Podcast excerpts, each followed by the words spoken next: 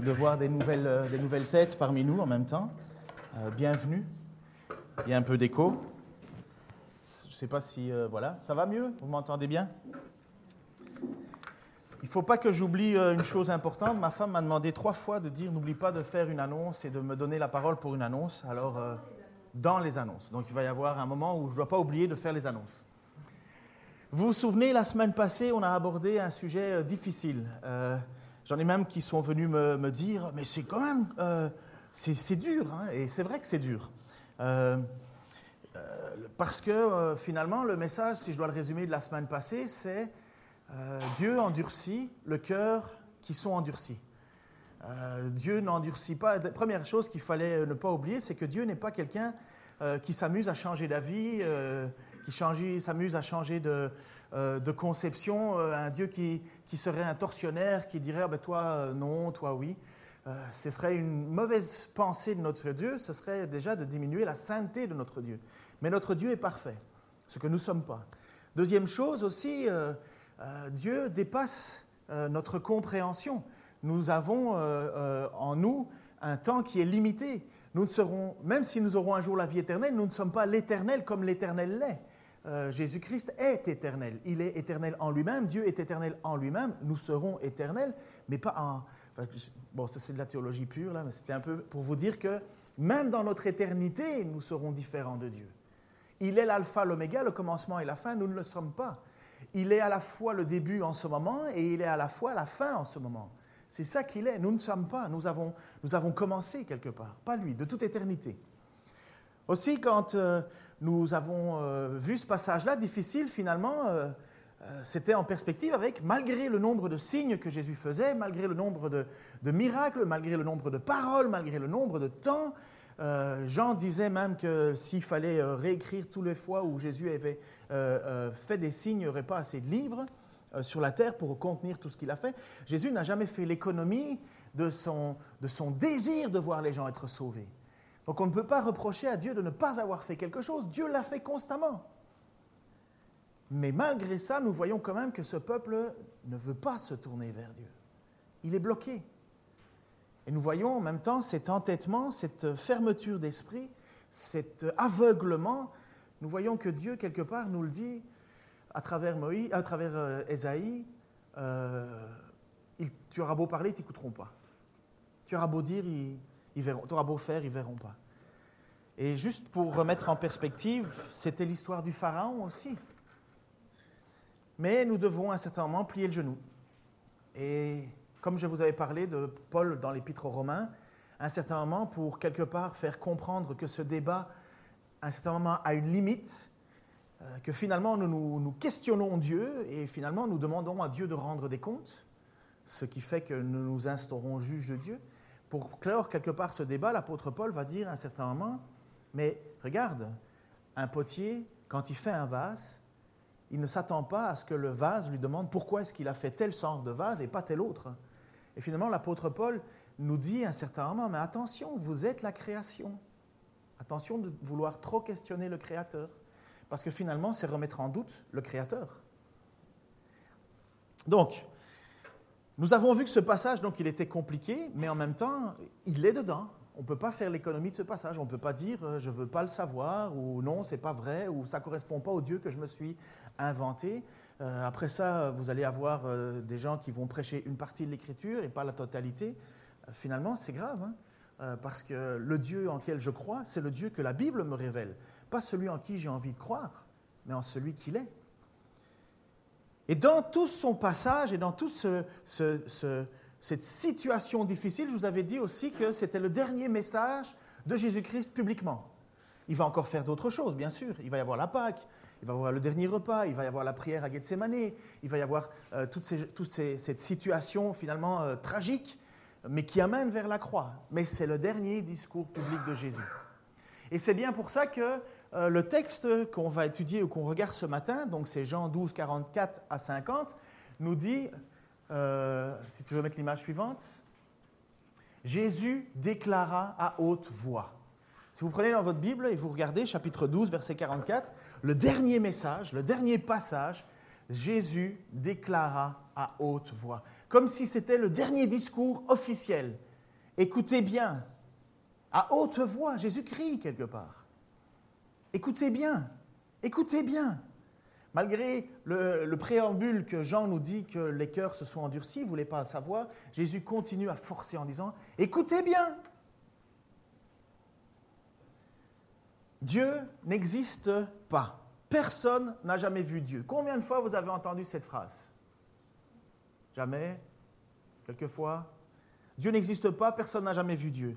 Combien de fois avons-vous entendu cette remarque entourée euh, des gens autour de nous euh, Et je l'ai dit autrefois lorsque j'étais plus jeune. Dieu n'existe pas, personne n'a jamais vu Dieu. Nous sommes entourés de citoyens, nous ne sommes pas submergés, mais nous sommes entourés de citoyens qui ne peuvent pas accepter que Dieu existe. Ils ne peuvent pas. Pour eux, c'est inconcevable. Mais pourtant, ils en parlent tout le temps. Vous connaissez le philosophe Michel Onfray, vous avez déjà entendu parler? Il dit parfois des bonnes choses et parfois il dit des choses que c'est inacceptable. Mais à un certain moment, il se faisait interviewer à France, euh, France Info et dans son interview, euh, la personne. Mais au fond. Voilà. On revient, en arrière parce que sinon ça n'ira pas. Donc, euh, vous voyez, il est pressé de le dire. Donc, l'intervieweur va lui poser la question sur sa pensée, sur Dieu et compagnie. Et vous allez voir, il va, il va se passer ce que, ce que je trouve étonnant. Des gens qui croient que Dieu n'existe pas, ils en parlent tout le temps. Je trouve ça étonnant que des gens qui pensent que Dieu n'existe pas en parlent tout le temps. On regarde la petite, euh, passage, petite vidéo. Mais au fond, euh, Michel Onfray, euh, pardon de cette question directe, mais vous êtes détenteur du savoir, du mystère finalement le plus profond de l'humanité. Vous êtes en mesure de nous dire qu'il y a un Dieu ou rien. Vous n'avez aucun doute? Ben, écoutez, moi je, trouve toujours très étonnant qu'on me demande à moi de faire la preuve de l'inexistence de Dieu, alors que c'est à ceux qui disent que Dieu existe d'en faire la preuve. autrement, je vous dis, je suis venu ce matin en train, il y avait une licorne juste à côté de moi. Faites-moi la preuve qu'il n'y avait pas une licorne dans le train euh, à, mes côtés, et ce sera la preuve je vous que la pas licorne. je vous demande si, si le doute est permis ou pas. Ben, moi, c'est mon métier d'être philosophe et d'y avoir réfléchi à ces questions-là. Effectivement, je suis, je suis athée. Je dis simplement à des gens qui nous disent que Dieu est mort, mais qu'il est descendu de la croix et que trois jours après il était toujours vivant, ou que Dieu ouvre la mer en deux et fait passer son peuple, ou que, si les gens euh, le pensent, le croient, le disent, qu'ils m'en fassent la démonstration. Pour l'instant, permettez-moi d'être sceptique, ou du moins, même, non, non, je suis prime sceptique, mais permettez-moi de, ne pas croire à ces fariboles. Je ne crois pas en Dieu, maintenant que des gens y croient. Je, je, le sais bien, il y a des gens qui croient aux soucoupes volantes, comme Raël, il y a des gens qui croient à la réincarnation, il y a des gens qui pensent que les tables tournent, et et, je, donne tout ça, c'est du même ordre. Oui, pour moi, oui. C'est de la pensée magique, c'est de la fiction, ce sont des histoires pour les enfants, c'est la même chose que le Père Noël. Et en même temps, dans votre livre, toutes les deux pages, vous revenez sur Dieu. Il y a une forme d'obsession. je crois pas. Ah, euh, si, si je l'ai lu attentivement, c'est étonnant. On va pas faire de euh, psychanalyse, mais. Je crois pas, je parle d'art. Enfin, je, je sais pas, peut-être vous avez raison, il faudrait que je, lise quatre pages pour voir si vous avez deux fois raison. Mais en même temps, c'est quand même le gros, problème. C'est difficile d'être athée aujourd'hui, on est seul. On est vraiment très seul. C'est-à-dire que les, gens qui, ne croient qu'au réel, Enfin, Nietzsche disait de, de, de, la philosophie qu'elle devait permettre de se contenter du monde donné. Il y a peu de gens qui se contentent du monde donné. Il y a des gens qui veulent un, arrière-monde, qui veulent un au-delà du monde, et qui veulent qu'après la mort, euh, la vie continue, qui veulent qu'il y ait des expériences. Alors aujourd'hui, on va trouver ridicule euh, ce que, le, ce que le christianisme enseigne au Vatican, mais en même temps, on nous explique qu'il y a des gens qui ont expérimenté l'après la mort et qu'ils sont revenus et qu'il y a un grand tunnel lumineux ou ce genre de choses. Ils ne s'aperçoivent même ce pas. Ce que raconte Didier Van Kovlar dans le livre qui, vient de paraître. Oui, voilà. Voilà. C'est très difficile d'être athée. On est seul. Amen. C'est très difficile de ne pas croire. Amen. Et en même temps, vous voyez, il dit, il déclare avec tant d'assurance que c'est des fariboles, que finalement croire dans les soucoupes volantes, que croire dans le Père Noël, c'est la même chose. Et c'était intéressant, vous voyez, hein, et pourtant, toutes les deux pages, vous en parlez. Et il est presque gêné. Vous voyez son sourire gêné? Parce que c'est impossible de nier. C'est impossible. Des vrais athées, ça n'existe pas. Et de toute façon, comme a écrit un très bon livre, il faut beaucoup de foi pour être athée. Croire que Dieu n'existe pas, croire que quelque chose au-dessus de nous n'existe pas, c'est une folie. Prenez le plaisir de lire les livres, même s'ils sont controversés et compagnie. Ça ne m'étonne pas qu'ils sont controversés, parce qu'ils déclarent des choses que les scientifiques n'aiment pas. Mais lisez les livres des frères Bogdanov. Juste pour le plaisir, parce que euh, ce n'est pas des traités de science absolue, bien qu'ils sont quand même des scientifiques, mais ce qu'ils aiment à nous faire comprendre dans leurs livres, c'est que c'est impossible que l'on vienne du hasard. Le hasard n'existe pas. Et pourquoi est-ce que cette pensée de l'homme, pourquoi cette pensée de l'éternité est ancrée en nous? Pourquoi finalement nous avons constamment ce besoin ou de nier absolument l'existence de Dieu, donc finalement en parler, ou de, nous, ou de chercher, de courir après ce Dieu? Pour moi, ce n'est pas compliqué. C'est notre Créateur. Nous cherchons d'office un désir, un but à notre vie, un sens à notre vie, un sens à notre vie. Personne n'a jamais vu Dieu.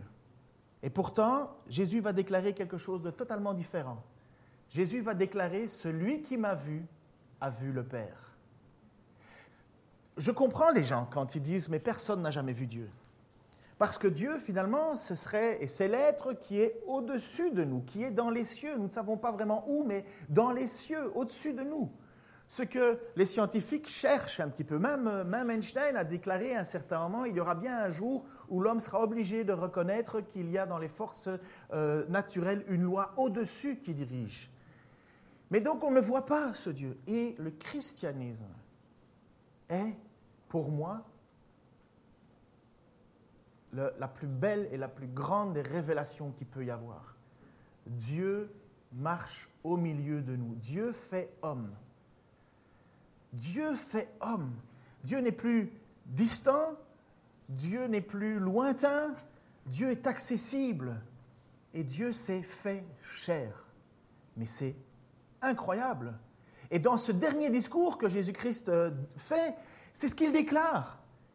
C'est ce qu'il a essayé de faire, essayé de dire pendant tout son ministère. Mais regardez, croyez, si vous ne croyez pas au moins ce que je dis, croyez au moins ce que je fais. Lisez vos écritures. Souvenez-vous, Moïse, puisqu'il parlait des Juifs, Moïse a attendu ce moment. Moïse a parlé de moi. Vous voulez pas croire en moi? Eh bien, c'est Moïse qui sera votre juge. Parce que Moïse, lui, il a espéré en moi. Il disait ça à des gens qui voulaient, qui espéraient en Moïse. Je vais reprendre le texte, Jean 12, 44 à 50, et voici le texte. Jésus déclara à haute voix, Si quelqu'un me fait confiance, ce n'est pas en moi seulement qu'il croit, mais encore en celui qu'il m'a envoyé. Qui me voit, voit aussi celui qui m'a envoyé. Mais quelle déclaration incroyable. Celui qui me voit a vu Dieu. Mais vous pensez que c'est anodin? C'est exceptionnel? Exceptionnel. C'est pour être la lumière que je suis venu dans le monde, afin que tout homme qui croit en moi ne demeure pas dans les ténèbres. Si quelqu'un entend ce que je dis, mais ne le met pas en pratique, ce n'est pas moi qui le jugerai, car ce n'est pas pour juger le monde que je suis venu, c'est pour le sauver. Celui donc qui me méprise et qui ne tient pas compte de mes paroles a déjà son juge. C'est cette parole même que j'ai prononcée. Elle le jugera au, dernier jour.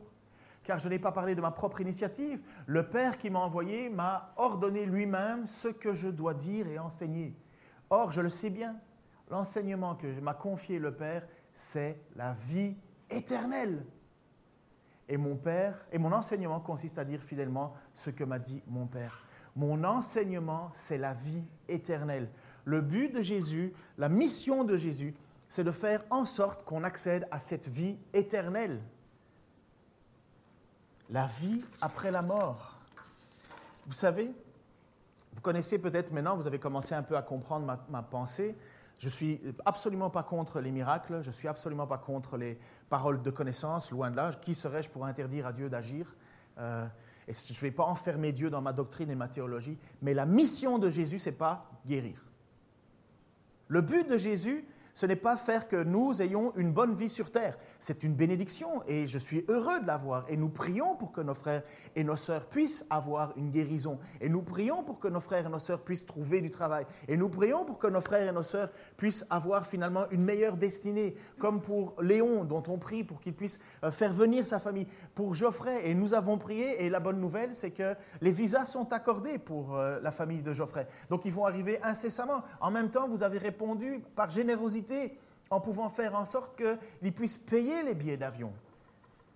Parce que ça, c'est l'Église. Donc nous prions et nous croyons tout ça.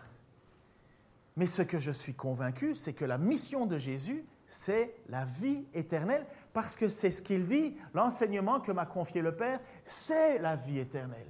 Si les miracles et si les, signes euh, poussent les gens à la vie éternelle, Amen, mais combien de gens ont vu des miracles et ne sont pas sauvés?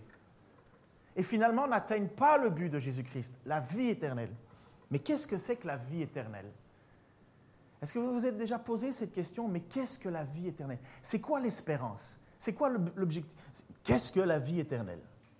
Alors j'ai regardé quelques passages et en même temps, je suis retombé dans mes livres de théologie systématique et compagnie, parce que je me suis dit aussi, mais bon sang, c'est vrai, c'est quoi exactement la vie éternelle? J'ai une vague idée, bien sûr. Éternelle, déjà, c'est qu'on se dit qu'elle est éternelle. Euh, ça veut dire que c'est long. Euh, attendre la fin de l'éternité, ça peut mettre du temps. Comprenez l'idée? Une vie éternelle, ça veut dire une vie qui ne s'arrête pas. Mais franchement, une vie qui ne s'arrête pas sur Terre, moi je dis heureusement qu'il y a la mort. Hein. Excusez-moi, moi parfois j'en entends qui disent je veux vivre, je veux vivre, je veux vivre. Moi, je, préfère mourir parce que je sais où je vais. Quoi. Alors évidemment, préférer vivre lorsque tu as euh, euh, plein d'amis, plein d'argent, une bonne santé, d'accord, hein, lorsque ton paradis est sur terre. Mais, mais lorsque tu subis la vie, lorsque tu es écrasé par le poids des années, lorsque tu es euh, fatigué de lutter, vous savez, je peux vous assurer qu'il y en a beaucoup dans l'autre côté de la terre, là, ils attendent qu'une seule chose, c'est ou le retour de Jésus-Christ ou de mourir pour aller vers Jésus-Christ. Alors, c'est quoi la vie éternelle? Eh bien, la vie éternelle, premièrement, c'est un lieu. Ce n'est pas une idée, c'est un lieu. C'est un lieu. Verset 24, 34 euh, pardon, de Matthieu 25, donc Matthieu 25, 34, nous dit Venez, vous qui êtes bénis par mon Père, prenez du, possession du royaume qu'il a préparé pour vous depuis la création du monde. C'est un lieu que Dieu lui-même a préparé avant la fondation du monde. Ce n'est pas une espèce de vapeur dans lequel je, je frelate, c'est un lieu, c'est un lieu physique que Dieu a préparé pour nous. C'est Dieu lui-même qui en est à l'origine et c'est Dieu lui-même qui nous y, permet d'y aller. D'ailleurs, Geoffrey avait prêché là-dessus, euh, je me souviens, sur il y a beaucoup de place dans la maison de mon père, mais il faut y arriver d'une certaine manière. Oui, c'est Dieu qui a préparé cette place. C'est un lieu tangible. Deuxième chose, Apocalypse 22, 3 nous dit, il n'y aura plus aucune malédiction. Le trône de Dieu et de l'agneau sera dans la ville, ses serviteurs lui rendront un culte la chose la plus incroyable, c'est que nous serons dans la présence de Dieu. Nous le verrons face à face. Ce qui est impossible encore pour le moment, à cause du péché. Mais nous le verrons face à face. Dieu sera au milieu de nous, nous serons au milieu d'eux. Pour ceux qui aiment les chiffres et compagnie, il y en a certains qui ont imaginé que la Nouvelle Jérusalem devrait faire environ 2250 km et compagnie. Euh, moi, je dis attention de vouloir être trop littéral sur certaines choses, euh, parce que sinon, on ne fera peut-être pas rentrer assez de monde. Euh, mais nous voyons quand même qu'il y a, dans la façon dont ça nous est présenté, c'est toujours un lieu physique, c'est un lieu qui existe et dans lequel nous serons. Ce n'est pas, nous ne serons pas comme des espèces de fantômes qui passeront à travers les murs, comprenez? C'est bien, nous avons aujourd'hui un corps de chair, mais nous serons ressuscités avec un corps spirituel, mais nous aurons encore un corps. Lorsque, enfin bref, je ne vais, pas m'éloigner, je ne veux pas vous perdre. Et alors le plus beau texte, le plus beau texte qui parle finalement de la fin des temps, de ce fameux royaume, c'est le texte d'Ésaïe. 65, 17 à 25. Attention à ceci. Lorsqu'on lit un texte prophétique, il faut que vous sachiez la façon dont les, textes sont écrits. Il y a des textes qui sont écrits comme des poèmes. Euh, prenez le, Cantique des Cantiques. Lorsqu'il dit euh, Tu es belle comme je ne sais pas quoi, tes dents sont comme des amandes, vous imaginez que la dame, elle n'a pas des amandes qui pendent au bout des dents. Lorsqu'elle dit Je suis attiré par tes grenades, il parle de la poitrine de la dame, vous imaginez bien que ce n'est pas des grenades. C'est un style poétique. Lorsqu'il y a un style prophétique, il y a aussi une façon de vouloir parler pour nous faire réfléchir à des évidences. Et vouloir le prendre littéralement, c'est se mettre le doigt dans, l'œil parce qu'on se perd. C'est pour ça que c'est intéressant de faire un petit peu d'études, euh, enfin de ne pas être trop nombreux à vouloir enseigner et que celui qui enseigne fasse bien attention à ce qu'il enseigne. Mais euh, voilà, on va lire un texte prophétique et vous allez comprendre pourquoi il faut faire attention comment on le lit. Je vais créer un ciel nouveau. Ça, c'est Dieu qui parle, hein, finalement. Je vais créer un ciel nouveau, une nouvelle terre. on ne se rappellera plus des choses d'autrefois, on n'y pensera plus. Ça veut dire que, vous savez, aujourd'hui, on traîne dans nos vies des, blessures. Euh, Freud, et heureusement, ce n'est pas le seul qui a fait de la, psychologie, hein, parce que ce n'est pas lui qui était le, gourou de la psychologie, mais il a quand même dit une chose absolue. Il a dit c'est vrai que nous avons quand même les blessures du passé qui affectent notre présent et affectent parfois même notre futur. Euh, quelqu'un à qui on a toujours dit t'es un idiot, t'es un idiot, t'es un idiot, t'es un idiot, t'es un idiot, euh, il y aura peu de chances que ce gars-là il va percer. Il aura toujours un sentiment d'infériorité et ainsi de suite. Ben bref. Mais et donc finalement, nous vivons avec la mémoire qui nous écrase, le passé qui nous écrase. Euh, en même temps, vous savez, des gens qui ont vécu, je j'aime beaucoup regarder des, reportages sur la guerre, euh, la guerre 14-18. Euh, mais ce n'est pas parce que j'aime les choses cruelles. ce qui m'intéresse surtout, c'est de voir que ces personnes qui ont vécu ces moments-là ne sont plus les mêmes. Geoffrey pourrait nous raconter lui-même ce qu'il a vécu, ou d'autres ici. Mais des événements de vie nous marquent, nous transforment. Lorsque un homme qui finalement euh, euh, est parti à la guerre avec ses collègues, avec ses copains, il pense toujours, il y pense toujours. Il y en a certains qui me disent, je me réveille encore la nuit comme si j'entendais le bruit des bombes. Tandis qu'au ciel, plus de ça. Plus de ça. On ne se rappellera plus des choses d'autrefois, on n'y pensera plus. Ça n'aura plus d'impact sur nous. Réjouissez-vous plutôt et soyez toujours tous remplis d'allégresse à cause de ce que je crée. Oui, car je vais créer une Jérusalem remplie de joie et son peuple plein d'allégresse. Waouh! C'est pas Las Vegas, hein? J'ai été à Las Vegas quand j'étais plus jeune. Euh, je peux vous dire que dans cette ville qui scintille de toutes les couleurs, parce que Las Vegas, c'est une ville qu'on voit depuis les, avions, hein, mais euh, tellement il y a de la lumière partout. mais le revers de Las Vegas, c'est qu'il y a énormément de suicides, c'est qu'il y a énormément de gens qui sont à la rue. Euh, tandis que, donc vous voyez, il y a beaucoup de gens qui veulent aller à Las Vegas en imaginant qu'ils vont gagner euh, des centaines de milliers de dollars, mais finalement, euh, ils sont dépouillés de centaines de milliers de dollars. Mais dans cette nouvelle Jérusalem, c'est Dieu qui dit, je l'ai créé, et dans cette Jérusalem, il n'y aura que joie, il n'y aura qu'allégresse. J'exulterai moi-même à cause de Jérusalem et je me réjouirai au sujet de mon peuple. On n'y entrera plus, on n'y entendra plus de pleurs ni de cris de détresse. Oh, comme ça fait plaisir. Là, plus de nourrissons emportés en bas âge, ni de vieillards qui meurent avant d'avoir atteint le nombre de 16 ans. Ce sera mourir jeune que de mourir centenaire. C'est là où je vous dis qu'il faut comprendre c'est quoi un texte euh, euh, prophétique. Si un pécheur ne dépasse pas les 100 ans, c'est qu'il aurait été maudit. Alors, évidemment, si on lit ça, on se dit éternel, 100 ans, ça marche pas. Est-ce que l'éternité dure 100 ans? Non. C'est justement pour nous faire comprendre cette pensée que pour nous, quand quelqu'un atteint 100, atteint, pardon, 100 ans, on fait, euh, les caméras arrivent, Jeanne Calment qui a de la difficulté à manger son yogourt, on la filme parce qu'on se dit super, elle a atteint 121 ans. Euh, j'ai un vieux monsieur qui fait l'Ardéchoise, il a 103 ans, et finalement on fait 103 ans. Waouh Mais quel est donc le secret de sa réussite et de sa jeunesse éternelle? Que je l'achète L'Oréal s'est certainement fabriqué un produit pour ça. Peut-être. Mais vous voyez, attends, attends, reviens là. Donc, vous voyez cette idée, cette façon prophétique de parler, c'est de dire, regardez, ce qui, sur terre vous semble être magnifique, vous semble être atteindre des choses extraordinaires, au ciel, là, celui qui meurt à 100 ans, mais ce n'est pas qu'il meurt, c'est justement pour faire comprendre aux gens que on a une autre façon de penser. Voilà, on va plus loin. Ils se construiront des maisons. Donc c'est bien la bonne nouvelle, c'est qu'on va continuer à travailler. Mais apparemment, on va travailler en joie. Que, toutes les femmes qui se plaignent que leur mari ne soit pas bricoleur, leur mari sera bricoleur et que tous les bonhommes, les hommes qui se disent bon sang, ma femme elle est toujours sur mon dos parce que je ne suis pas bricoleur, au ciel apparemment les liens de mariage ne seront plus les mêmes. Donc, euh, ils planteront des vignes et ils en mangeront le fruit. Ça c'est pour faire plaisir aux Bourguignons, aux Bordelais et aux Lyonnais. Ils ne bâtiront plus des maisons pour qu'un autre y habite à leur place. Ils ne planteront plus des vignes pour qu'un autre en mange les fruits.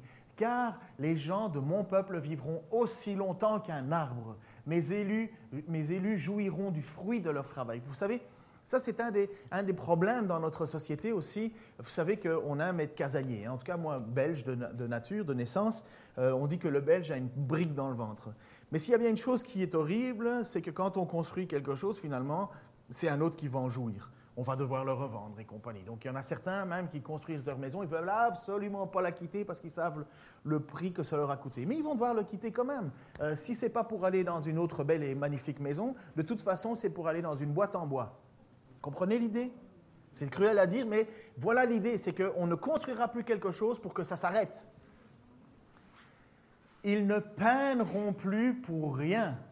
Et les enfants auxquels ils donneront naissance ne seront plus destinés au malheur, ils seront une race bénie par l'Éternel et leur postérité sera avec eux. Alors, avant qu'ils ne m'invoquent, je les exaucerai. Ils parleront encore que j'aurai déjà entendu.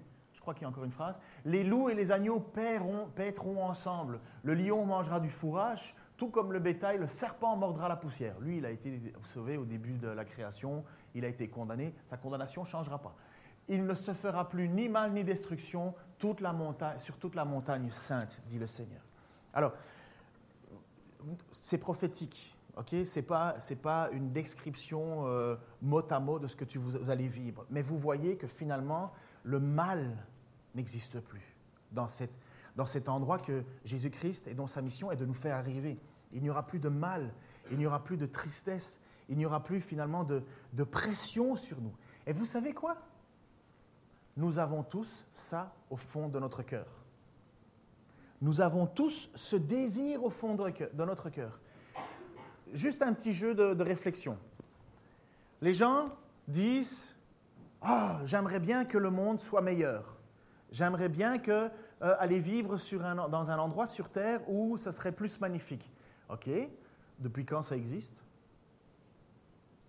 Depuis quand ça existe? Même les cartes postales, lorsque vous voyez euh, dans les, euh, les îles et compagnie, on ne les voit pas, les moustiques, mais ils sont là. On ne les voit pas, les microbes, mais ils sont là. Se taper une tourista dans les Seychelles, c'est pas cool, hein C'est pas l'idéal. Il n'existe nulle part sur la Terre un endroit magnifique, un paradis. Steve Jobs, vous connaissez Steve Jobs, celui qui est créateur d'Apple, Macintosh et compagnie, richissime de richissime de richissime. Mais il est mort d'un cancer. Il s'était fait construire le plus beau yacht du monde, fabriqué par, enfin, dessiné par Philippe Stark, fierté française quand même, il hein, faut l'accepter, et euh, euh, designer. Eh bien, il n'en a jamais profité. Il n'en a jamais profité. Mais pourtant, au fond de nous, nous avons la certitude que le paradis existe sur terre. Mais ce n'est pas vrai. Nous avons la persuasion que le mal serait possible. D'ailleurs, c'est un but humaniste. Hein. Euh, ils, veulent que, ils pensent que par euh, la politique et la connaissance et l'argent et le capitalisme, nous allons atteindre un certain niveau euh, de liberté et que tous les hommes seront frères entre eux et s'aimeront et chanteront main dans la main autour d'un feu. Non, c'est une idée qu'on a, mais ça n'arrive jamais. Parce que nous sommes sur terre. Nous ne sommes pas la création encore. Mais cette aspiration du bonheur est en nous. Mais d'où vient-elle? Puisqu'elle n'a jamais existé D'où vient-elle? Qui a dit en, nous a dit que finalement, vivre des problèmes et des difficultés n'était pas la vie normale? Parce que c'est ça la vie normale, c'est des problèmes. Avoir un enfant, c'est magnifique, jusque quand il a 16 ans. Et puis après, ou peut-être avant. Qui, quand on regarde des magnifiques photos de bébés et d'un bébé qui naît, ok, mais qui a dit aux parents qu'ils n'allaient pas dormir toute la nuit? Vous voyez, ça n'existe pas, je crois. Enfin, ça, c'est des bêtes exemples hein, que je prends. Mais ça n'existe pas le vrai bonheur, la félicité. Ça n'est quelque chose qui est que transcendant. Alors, Michel Monfray, il dit Ah oui, mais les gens aspirent finalement à un meilleur, un ailleurs, un autre. Mais oui, parce que Dieu a mis en nous la pensée de l'éternité. Parce que Dieu a mis en nous cette idée que ça existe, puisque c'était là que nous étions à la création. Et quand Dieu vient sur terre, il vient au milieu de nous. Sa mission et son but, c'est quoi? Nous permettre d'y aller, nous permettre d'atteindre cet endroit-là. Mais pas n'importe comment, pas n'importe qui, pas de n'importe quelle manière. C'est quand même Dieu, là. C'est les exigences de Dieu. Si Dieu s'est créé une terre telle que nous la voyons et qui était bonne, et que finalement le péché est venu tout foutre en l'air, vous pensez quand même que la nouvelle Jérusalem, le péché n'existera plus? Mais qui va en faire partie? Mais Des pécheurs. Des pécheurs. Puisque de toute façon, on est tous pécheurs. Mais tous les pécheurs? Non. Lesquels? Tous ceux qui reconnaîtront que sans Jésus-Christ, il est impossible d'atteindre ce lieu, parce que c'est impossible que dans mon état, je puisse aller dans cet endroit parfait. Mais ce n'est pas juste le fait de connaître le nom de Jésus-Christ qui est mon salut. Jésus va dire, je ne vous connais pas à certains. Le texte qu'on a vu et qu'on va revoir encore tout de suite dit attention là. C'est pas d'avoir entendu mes mots, c'est de les avoir mis en pratique. C'est très à la mode aujourd'hui de dire fais toutes les conneries que tu veux, à la fin, de toute façon, tu as ta carte du parti, tu la sortiras au bon moment et tu vas être sauvé. J'ai jamais vu ça dans les Écritures.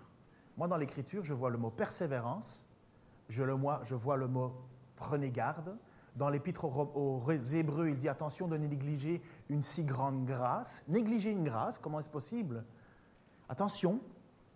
Dans l'épître aux Hébreux, il nous dit faites attention, regardez la promesse qui avait été faite au peuple juif aussi à l'époque, lorsqu'ils sont sortis d'Égypte, et pourtant seulement deux sont rentrés de ceux de la génération. Les moins de 20 ans sont rentrés parce qu'ils étaient, euh, Dieu ne les, a pas fait, euh, ne les a pas fait tomber la condamnation des parents. Mais, mais seulement deux, Joseph, Josué et Caleb. Et finalement, il utilise ça pour nous dire attention, s'il vous plaît, prenez garde, ne, gaspillez pas cette grâce comme si cette grâce euh, était finalement le droit de faire n'importe quoi. Les choses anciennes auront disparu. Qui n'a pas envie ou qui n'aspire pas à ça? Ces choses anciennes, le poids de nos erreurs disparu, les, les infirmités que nous avons disparues l'oppression ou la pression que nous avons chaque jour, euh, parce que nous vivons dans un monde où finalement nous ne savons pas trop où ça va nous tomber, où le coup va arriver, disparu. Un endroit où Dieu aura fait que l'allégresse et la joie seront l'absolu. Et nous serons dans sa présence. Un texte nous dit même que nous n'aurons même plus de soleil, parce que la lumière viendra de Dieu lui-même et de Jésus-Christ lui-même. Vous comprenez que ce n'est pas ce qu'on vit, Le style, comme je vous dis, prophétique est important. Mais quelque part, Jésus-Christ veut nous faire comprendre que cette vie éternelle, la façon dont nous voulons l'atteindre, c'est lui et lui seul qui en donne les règles. Quand Jésus dit, je ne suis pas venu pour juger le monde, alors on se dit, ah, mais on n'a pas le droit de juger, on ne peut pas se juger les uns les autres. attention, attention, attention. Jésus a dit que ses paroles nous jugeront. Lui, il vient pour accorder une mission. Il n'est pas venu, lorsqu'il est venu sur terre, il n'est pas venu pour juger les gens. Il est venu pour leur annoncer. Mais ses paroles resteront, et ses paroles restent. Et ce sont ses paroles qui jugeront. C'est pourquoi il dit un certain moment, si quelqu'un entend ce que je dis, mais ne le met pas en pratique, ce n'est pas moi qui le jugerai, car ce n'est pas pour juger le monde que je suis venu, c'est pour le sauver. Alors jusque-là, a la majorité des gens qui se disent Ah ben voilà, je suis tranquille, je peux vivre un peu comme je veux. Finalement, c'est un magnifique Dieu, trois fois saint, mais pas très très exigeant. Hein. Il suffit que je connaisse la bonne formule magique. Jésus, non, je suis désolé, non. Ça n'existe pas, ce n'est pas l'évangile. Celui donc qui me méprise et qui ne tient pas compte de mes paroles a déjà son juge. C'est cette parole elle-même que j'ai prononcée. Elle le jugera au dernier jour. Ça veut dire de savoir ce que Jésus-Christ a dit, de connaître sa parole, de savoir ce qu'il a enseigné. Finalement, on le savait, mais on n'a pas vécu en fonction. On sera jugé. Mais vous savez, ce n'est pas compliqué. Ça s'appelle simplement l'hypocrisie. Hein. Ça a un nom, l'hypocrisie. Et s'il y a bien une chose que Jésus a reproché à la majorité des religieux, c'était d'être hypocrite. On n'est pas sauvé parce qu'on connaît le nom de Jésus-Christ. On est sauvé parce que Christ a transformé notre vie, parce que nous savons qu'il n'y a pas d'autre moyen pour atteindre cette vie éternelle, cet endroit que nous savons au fond de nous qui existe, auquel nous aspirons, auquel Dieu veut nous faire rentrer. Et il fait ça, il, en il est sans arrêt. N'oubliez pas, Jésus-Christ, à haute voix, écoutez ce que je vous dis. Écoutez ce que je vous dis. Et de tout le cœur de Dieu, c'est que nous y allions. De tout le cœur de Dieu, c'est que nous y soyons tous. Je regardais un reportage hier soir sur la drogue et la, pornographie. C'était sur Arte, vous inquiétez pas, ce n'était pas une chaîne privée. Euh, la drogue et la pornographie, euh, euh, les, les, fléaux. C'était sur Arte. Et ça montrait, finalement, il y avait toutes sortes de personnes. Et là-dedans, il, y avait, euh, il y avait des jeunes filles qui, qui n'attendaient que leur drogue, leur drogue, leur drogue, leur drogue pour faire des actions et, faire leurs films et compagnie. Et il y en avait, il y a tous les parallèles, il y a tous les parallèles. Il y en a certains, elles, elles, elles sautaient de joie. Et il y en a une autre, ça m'a marqué. Il y en a une autre, le reportage était assez euh, particulier hein, parce qu'il n'y avait pas de tabou, enfin si pour les images, euh, mais pour la drogue. Il filmait les gens en train de se droguer. Et il y a une jeune fille, elle prenait un rail, vous savez ce que ça veut dire prendre un rail? Enfin, envoyer de la cocaïne dans le nez. Et euh, elle prenait ce rail, et c'était marrant parce qu'au fur et à mesure que la drogue faisait effet, elle se sentait de plus en plus coupable. Je regardais ça, je me suis dit, waouh, c'est étonnant. Elle reprenait de nouveau un deuxième rail de, drogue. elle dit Je sais que c'est pas bien, je sais que c'est pas bien. Je sais que c'est pas bon. Je sais que j'ai fait du tort. Je sais que j'ai triché. Je sais que j'ai volé. Je sais que j'ai menti. Je sais que je fais ce qu'il ne faut pas. Vous savez quoi? Pour moi, des personnes comme ça, lorsqu'elles entendent le message de Jésus-Christ, elles ne peuvent être que heureuses. Parce que la lumière vient et cette lumière est la seule capable de le sortir de leurs ténèbres. Et spirituellement, elles vont être transformées, changées. Puis je vous le dis avec moi, c'est ce qui m'est arrivé. J'étais dans la drogue. Et quand Jésus-Christ est venu, rentrer dans ma vie, je suis passé des ténèbres à la lumière. Mais j'en ai vu d'autres qui se complaisaient dans leur monde. J'en ai vu d'autres qui ne voulaient absolument pas de cette lumière qui éclaire leurs ténèbres. Elles savent qu'elles sont dans les ténèbres, mais ça les arrange bien, elles ne veulent pas plus. C'est pour ça qu'il ne faut pas avoir un jugement trop hâtif sur les gens qui, ont une mauvaise vie. Parce que dans leur mauvaise vie, il y en a certains qui veulent s'en sortir. Mais il ne faudra pas être niais en croyant que toutes les prostituées droguées vont être au ciel. Hein. Ce n'est pas parce que Christ a donné et a fait et a offert le pardon à une que ça veut dire que c'est un alibi pour toutes les autres. C'est faux. C'est juste que le cœur de Dieu, le cœur, Dieu voit le cœur des hommes et voit où nous en sommes. J'ai connu des voleurs, quand je travaillais à la police, des voleurs qui regrettaient amèrement leurs gestes. Et ils criaient en fond d'eux, et ils le disaient clairement, mais comment est-ce que je peux faire pour changer vraiment, pour ne plus être ça? Je suis comme piégé par ce que je suis. Et j'en ai vu d'autres d'une fierté inébranlable. Finalement, nous étions à la police, nous les méchants, et eux, les méchants, étaient les gentils. Nous étions les imbéciles, ils étaient les rusés. On voit de tout. Et ça, c'est ce que Jésus-Christ est venu faire. Il est venu mettre en lumière nos ténèbres. Et il est prêt, et il est capable, et il a la puissance de nous faire sortir de ténèbres pour que nous puissions avoir accès à cette vie éternelle, accès à ce lieu, ce lieu où finalement tous ceux qui y seront seront des anciens pécheurs, mais nous serons dans sa présence, avec lui. Et il y en a d'autres qui auront entendu ces choses-là, n'auront pas tenu compte, et Jésus leur dira, vous n'entrerez pas. Et un texte nous dit qu'il y aura des pleurs et des grincements de dents. Alors quel est le rôle du pasteur, du prédicateur, de l'enseignant? Il en est deux. Honnêtement, il en est deux. Le premier, c'est de vous dire que cet endroit est rempli de pécheurs que cette vie éternelle n'est accessible qu'à ceux qui se reconnaissent comme pécheurs et disent finalement, j'ai besoin du salut de Dieu. J'ai besoin que Dieu efface mon péché. J'ai besoin que Dieu efface mon ardoise. Ça, c'est la croix. Ça, c'est ce que Jésus crie. Il crie, il crie, il crie. Il dit, je suis là pour que vous ayez la vie éternelle. Écoutez, croyez en moi. Pourquoi est-ce que je croirais en toi? Parce que celui qui m'a vu a vu Dieu. Et Dieu a préparé une place. Et mon rôle, c'est de vous y amener.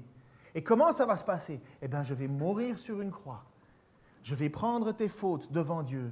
Je vais faire en sorte de payer pour tes fautes pour que tu puisses entrer dans ce lieu magnifique. Ce lieu que nous avons au fond de nous, dans lequel nous espérons. Quant aux autres, et Jésus-Christ parle, et c'est la deuxième chose du pasteur, attention, Attention, ne négligez pas une si grande grâce. Ne vivez pas n'importe comment. À quoi sert-il à un homme de gagner sa vie sur la terre si c'est pour la perdre au ciel Attention d'écouter seulement et de ne pas mettre en pratique. Dieu le voit. On peut faire semblant dans une église, on peut faire semblant dans beaucoup d'endroits. Je peux lever les mains bien plus haut que tout le monde, je peux crier Alléluia bien plus fort que tout le monde. Mais Dieu voit si oui ou non je suis en train de vivre la vie qui me le demande ou pas. Mais c'est de notre salut dont il est question. Le salut est gratuit. Le salut est gratuit. Dieu n'a pas demandé que je fasse autre chose que d'abandonner ma vie pour laquelle il est mort. Il ne m'a pas demandé de faire autre chose que de dire mourir à soi-même. Celui qui voudra garder sa vie la perdra, celui qui sera prêt à perdre sa vie la sauvera. Et qui d'entre nous ne veut pas atteindre cet endroit magnifique? Lequel d'entre nous n'a pas envie d'aller au ciel dans la présence de Dieu? Qui a envie de rester sur cette terre avec toutes les vicissitudes qu'il y a, avec toutes les difficultés qu'il y a, avec toutes les désillusions qu'il y a, toutes les frustrations. Qui a envie de rester ici? Alors, je répondrai à M. Onfray en disant, mais M. Onfray, vous pouvez vous entêter. Vous pouvez croire ou me dire que je dois vous faire la preuve que vous aviez une licorne à côté de vous lorsque vous êtes venu en train ce matin. je ne pourrai jamais vous faire cette preuve-là. Par contre, l'Esprit de Dieu est rentré en moi parce que j'ai reconnu que sans Dieu, je ne pouvais aller nulle part. Alors oui, il y a un au-delà, monsieur Onfray, un au-delà euh, que tout le monde essaye d'atteindre. Mais pourquoi est-il là? Et comment on y arrive? Et Dieu lui-même, Dieu lui-même, c'est incroyable, Dieu lui-même est descendu au milieu de nous pour nous le dire, pour nous dire qu'il était venu nous chercher pour nous dire que Dieu avait préparé cette place et que Dieu nous dit, tu n'as pas besoin de faire autre chose que de reconnaître tes fautes, reconnaître que je suis mort pour toi. Et comme Jésus a dit à cette dame, va et ne pêche plus. Nous pêcherons malheureusement encore, mais nous n'avons pas le droit. Nous pêcherons malheureusement encore, mais nous ne devons pas nous en réjouir. Nous pêcherons malheureusement encore, mais ce n'est pas cela à quoi Jésus nous a destinés. Seigneur, je te prie pour moi en premier et pour tous ceux, Seigneur, qui aspirent à être dans cet endroit de félicité, de paix, de joie, d'exultation, de bonheur. Seigneur, cet endroit que tu as préparé toi-même, cette nouvelle Jérusalem, Seigneur, cet endroit, ce lieu où nous serons dans ta présence. Seigneur, oh, comme j'aspire à cela. Seigneur, si je n'ai pas un espoir aussi grand devant moi, à quoi bon vivre? Seigneur, si je n'ai pas cette certitude que ce lieu existe, quel est le sens finalement de cette vie? Seigneur, mais tu ne nous as pas sauvés que pour cet endroit-là, tu nous as sauvés aussi pour être ici, maintenant, pour soulager les douleurs des uns et des autres, Seigneur, pour servir de guide à ceux qui ne te connaissent pas. Seigneur, je te prie pour tous ceux qui qui se sentent écrasés par leurs péchés et finalement ont la certitude qu'ils n'atteindront pas ce lieu. Seigneur, rappelle-leur que tu es mort à la croix et que toi, tu as tout accompli. Seigneur, rappelle à ceux qui vivent dans le péché malgré le fait qu'ils te connaissent. Rappelle-leur de prendre au sérieux leur vie chrétienne, de prendre au sérieux tes paroles, parce qu'elles nous jugeront. Seigneur, je sais que tu es lent à la colère, tu es patient. Seigneur, tu fais preuve d'une patience qui nous dépasse. Seigneur, donne-nous d'être patients aussi avec ceux qui cherchent et qui avancent à tâtons. Seigneur, permets-nous de, supporter. Mais nous savons qu'au final, c'est toi, c'est toi qui nous accueilleras. Et je te remercie, Seigneur, parce que tu es venu au milieu de nous et que ton but, c'est de nous amener vers toi pour cette vie éternelle. Seigneur, merci parce que lequel d'entre nous pourrait y aller? Merci pour ta grâce, nous allons encore la chanter. Nous allons encore la célébrer, nous allons encore la vivre. Nous vivons encore, Seigneur, dans ces temps difficiles, Seigneur, où nous sommes à l'étroit dans cette vie, parce que tu as mis en nous la pensée de l'éternité. Et Seigneur, merci parce que tu cries encore à haute voix, viens, viens, abandonne, abandonne ton fardeau, abandonne tes péchés, abandonne cette vie qui te, qui te mènera nulle part, Seigneur. Et tu cries encore, et tu cries encore, et tu cries encore. Seigneur, que nous puissions prendre cette parole au sérieux et vivre en fonction pour ta seule et unique gloire. Amen.